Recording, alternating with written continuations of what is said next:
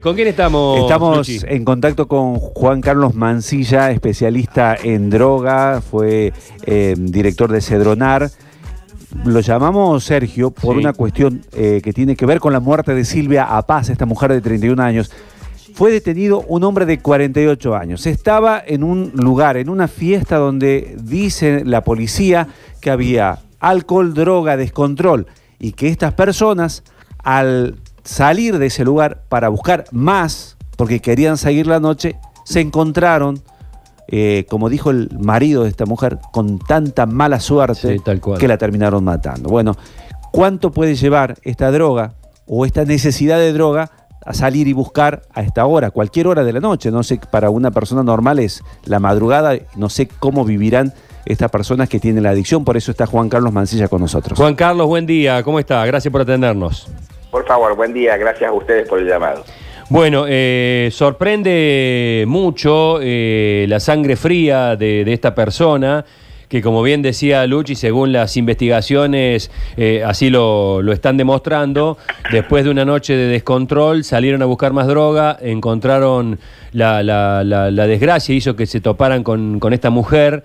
Eh, podría haber sido cualquiera seguramente, pero la desgracia fue que se toparan con esta mujer, le robaron nada, una bolsa donde había una campera y un tupper con comida encima. del- Eh, ¿Hasta qué punto eh, una persona puede matar a sangre fría en un estado de, excitación así? ¿Cualquier persona en un estado de, sobredosis o de, dosis elevada puede matar cuando está en esta situación? ¿O, ya hay algo en el ADN que lo va empujando a, a esta decisión?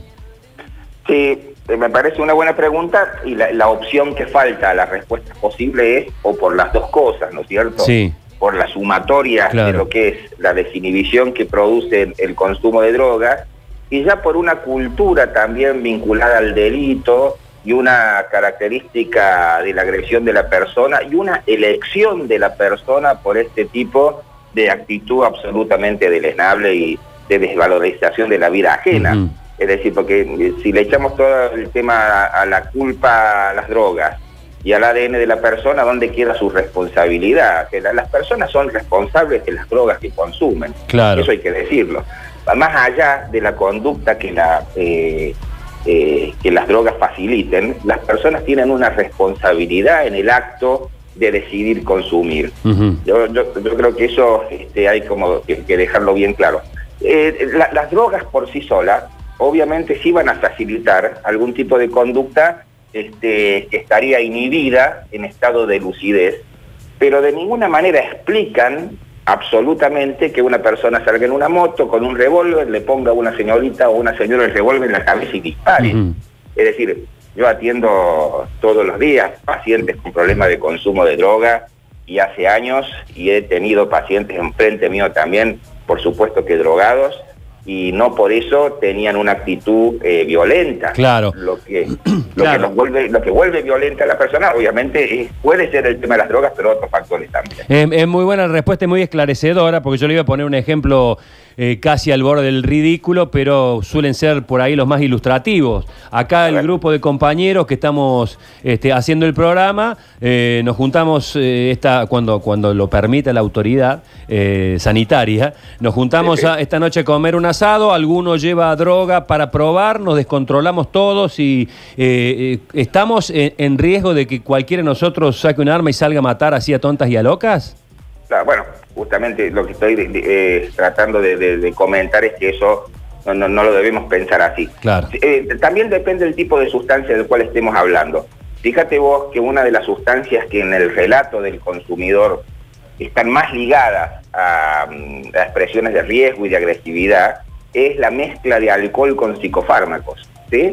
Eh, cuando uno escucha a personas que consumieron alcohol y psicofármacos, es muy común que te digan, la verdad que no sé lo que hice, pero volví y hasta tenía sangre en la ropa porque qué sé yo, en una pelea callejera, Uh. este, el- el- eh, ahí aparece como un descontrol muy fuerte, y estamos hablando de dos sustancias legales, ¿no? Alcohol y psicofármacos. En esa mezcla, muchas personas, no voy a nombrar los psicofármacos a los cuales hacen referencia porque no tiene sentido difundirlo, pero tiene que ver con eh, este tipo de sustancias. Y obviamente que la cocaína también es una sustancia que yo te diría que más que llevarte a la agresión, lo que sí contribuye a eso es que es una sustancia que quita a la persona cualquier tipo de emoción en relación a la conducta que lleva adelante. ¿Te das cuenta? Ah. Es decir, la persona es como que no eh, ha, ha frisado sus emociones y por lo tanto, si ya tiene un antecedente y elige una conducta de agresión,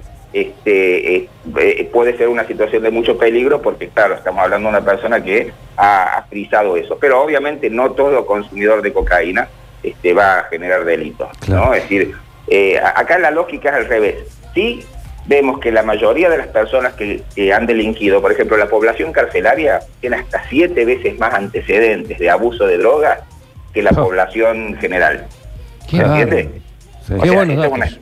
esta es una estadística de, de- de- de- que diría de nuestro país y coincide con una tendencia universal. Mm. Es decir, eh, pero la pregunta es, ¿son las drogas las que llevan al delito o el delito y la droga eh, en alguna medida se explican por causas similares, ¿no? Por causas comunes. Y yo creo que por ahí pasa un poco la reflexión que hay que hacer. Juan Carlos, usted que ha tenido la posibilidad de trabajar con tantas personas eh, en adicción, como recién lo mencionaba, algunos que se recuperan, otros no, no tanto, no sé, usted sabrá cómo son los resultados, Sí. pero digo, eh, esto de estar consumiendo y que se termina la droga en ese momento, eh, ¿tienen necesidad de ir y consumir más?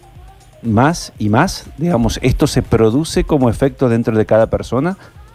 Bueno, cuando las personas han desarrollado una adicción, justamente la adicción este, se caracteriza por un síntoma que se llama el síndrome de abstinencia. Claro. Y el síndrome de abstinencia es como una necesidad compulsiva en, en la cual la persona ingresa.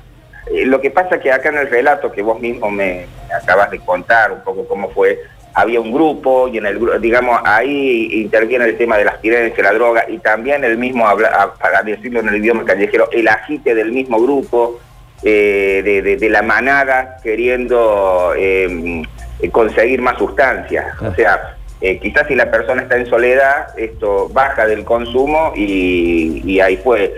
Generalmente cuando se dan este tipo de casos aparece el hecho de un grupo que estimula también, sigamos consumiendo, vayamos a conseguir Claro. y ese tipo de arenga, ¿no? Entonces se mezcla también esta cosa social. Por eso fíjate vos que eh, muchas de las violencias que surgen en relación a los abusos, al abuso de alcohol, no es que la persona se alcoholizó, salió y acuchilló a alguien, sino que estaban comiendo un asado, se alcoholizaron, entraron en una disputa Claro. y ahí apareció el problema. Es decir, el factor grupal es un factor obviamente que también contribuye a la generación de violencia. Claro, claro, clarísimo. Eh, y una pregunta más, eh, ya que estamos terminando esta cuarentena, ¿cómo ha sido el comportamiento de, de los adictos en este tiempo? ¿Qué, qué, sí. qué pudo ver? Mira, hay, eh, se hicieron varios estudios sobre estos, eh, sobre la- lo que- el fenómeno de la cuarentena. La Universidad Nacional de, de Córdoba publicó uno hace, hace poquito y hay varios a nivel internacional dando vueltas. La mayoría coincide en que hubo un aumento de sustancias como el alcohol, porque claro, el alcohol terminó siendo la droga más accesible.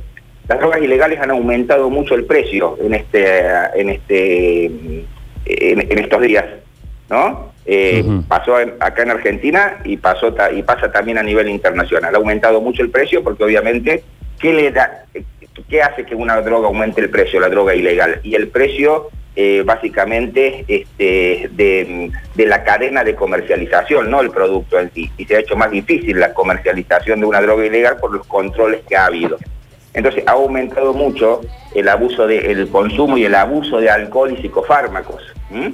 Eh, el de tabaco seguramente también, pero alcohol y psicofármacos ha aumentado y, y sobre todo las sustancias que se pudieron acopiar en, el- en el comienzo, por ejemplo, que era la marihuana. ¿sí? Claro. este, de eso se de eso se, se sabe, ¿no? Y también me parece que mm, los tratamientos se vieron un poco eh, obviamente impedidos, hubo muchos problemas con la consecución de tratamientos, primero porque había obras sociales que si daban cobertura pusieron peros en los modelos de, atención por teléfono o por videollamada y también que todos, la mayoría de los tratamientos por drogas son grupales, ¿no? con la modalidad grupal. Y la grupabilidad se vio frustrada por esto de la cuarentena. Entonces fueron factores que contribuyeron a que los tratamientos se obstaculicen mucho. Claro. Bueno, es muy ilustrativo, muy interesante, a pesar de que la, el, motivo de, esta charla es eh, un crimen horrendo. Están entrando mensajes, pero, pero, pero muchísimo. La gente está indignada, indignada. El hecho fue, fue espantoso, el hecho fue espantoso, las declaraciones del, marido, como decía Luchi recién, este, eh, la desgracia, la mala suerte de que justo en ese momento, en ese lugar, en esa circunstancia, esta pobre mujer atinara a juntarse, a chocar, a enfrentarse a esta, a esta eh, cabeza destruida eh, que, le, que le pegó un tiro. Un espanto, un espanto. Muchísimas gracias, Juan Carlos. Muy amable. Gracias a ustedes. Hasta luego. Ah, hasta luego.